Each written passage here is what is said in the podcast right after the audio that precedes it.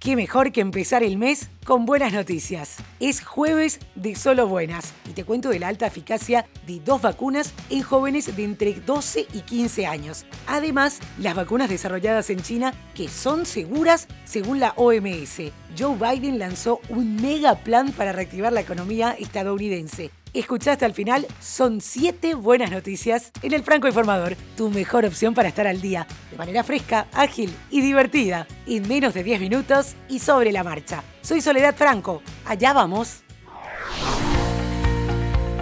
Los laboratorios BioNTech y Pfizer anunciaron este miércoles que sus vacunas anti-COVID mostraron una eficacia del 100% en los jóvenes de entre 12 y 15 años y confían en comenzar a vacunarlos antes del inicio del próximo año escolar. Los ensayos clínicos en la fase 3 llevados a cabo en 2.260 adolescentes de Estados Unidos mostraron una eficacia del 100% y una robusta respuesta en forma de anticuerpos, dijeron las compañías en un comunicado. Hablando de vacunas, las desarrolladas en China que son seguras, aunque faltan algunos datos, según la OMS. Estamos hablando de las vacunas de los laboratorios chinos Sinopharm y Sinovac. Son vacunas que ya se están utilizando en América Latina y la OMS busca sumarlas a la lista de herramientas seguras y eficaces en el control de la pandemia el grupo de expertos reconoció que hay aún evidencia limitada sobre la eventual reducción de eficacia de las vacunas contra el COVID en general con las variantes del coronavirus que preocupan y que son las de Brasil, Inglaterra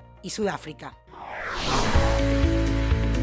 Joe Biden lanzó este miércoles su plan de 2 billones de dólares para renovar infraestructuras y que tendrá como objetivo generar empleos y busca convertir esto en el emblema de su gestión. El anuncio lo realizó durante un acto en Pittsburgh, Pennsylvania. El presidente de Estados Unidos sostuvo durante su discurso que esta propuesta llevará al país a ser la economía más fuerte e innovadora del mundo. Además, creará millones de empleos y reconstruirá la columna vertebral del país.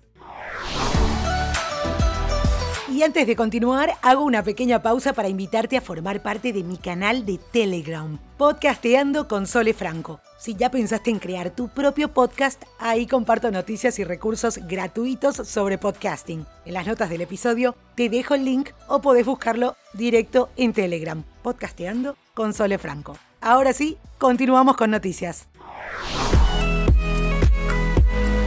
Últimamente te vengo hablando bastante de los NFTs y es que todos los días hay alguna información. Los proyectos centrados en los NFTs y las transacciones entre cadenas siguen registrando impresionantes repuntes gracias a la creciente atención de los inversores en el sector. Además de la creación de lucrativos mercados secundarios para subastas y ventas de NFTs, los proyectos que se centran en este modelo, también en DeFi y la interoperabilidad entre cadenas, han visto cómo sus tokens nativos se revalorizaron significativamente. Tres proyectos de este estilo, si querés ir chequeando, son Axie Infinity, Icon y Arc.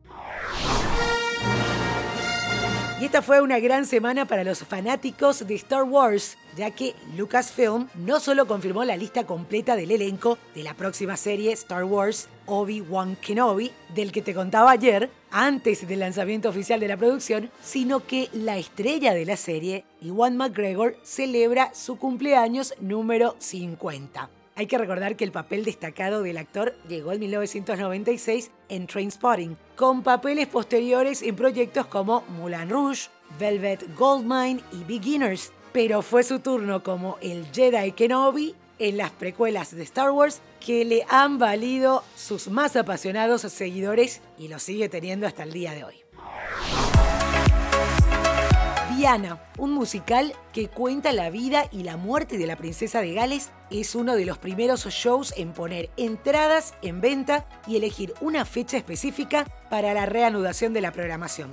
La obra había terminado en cuarentena hace un año debido a la pandemia y se prepara para volver a los escenarios en Broadway, pero con una fórmula inédita que le va a permitir debutar primero en Netflix ante una audiencia global. Una versión de la obra filmada a lo largo de una semana, el pasado septiembre, en un teatro de Broadway, totalmente sin público, será difundida en streaming a partir del 1 de octubre, dos meses antes de la reanudación de las previews en el Long Acre Theater el 1 de diciembre. Sí, las entradas ya están en venta y el acuerdo con Netflix serviría para generar interés por el espectáculo en vivo. Después de haber lanzado algunos temas que formarían parte de su nuevo y muy esperado álbum de estudio, la cantautora colombiana Carol G finalmente estrenó su disco hace unos días, KG0516, y ya se encuentra disponible en todas las plataformas digitales. En esta producción discográfica, Carol G contó con la colaboración de artistas como Nati Peluso, J Balvin, Anuel, Wisin y Yandel, Camilo, Ludacris, Emily, Nicky Jam, Ozuna, en fin, una lista larga de artistas que colaboraron para varios temas. Es el tercer álbum de larga duración de la cantante después de Ocean del 2019 y Unstoppable de 2017.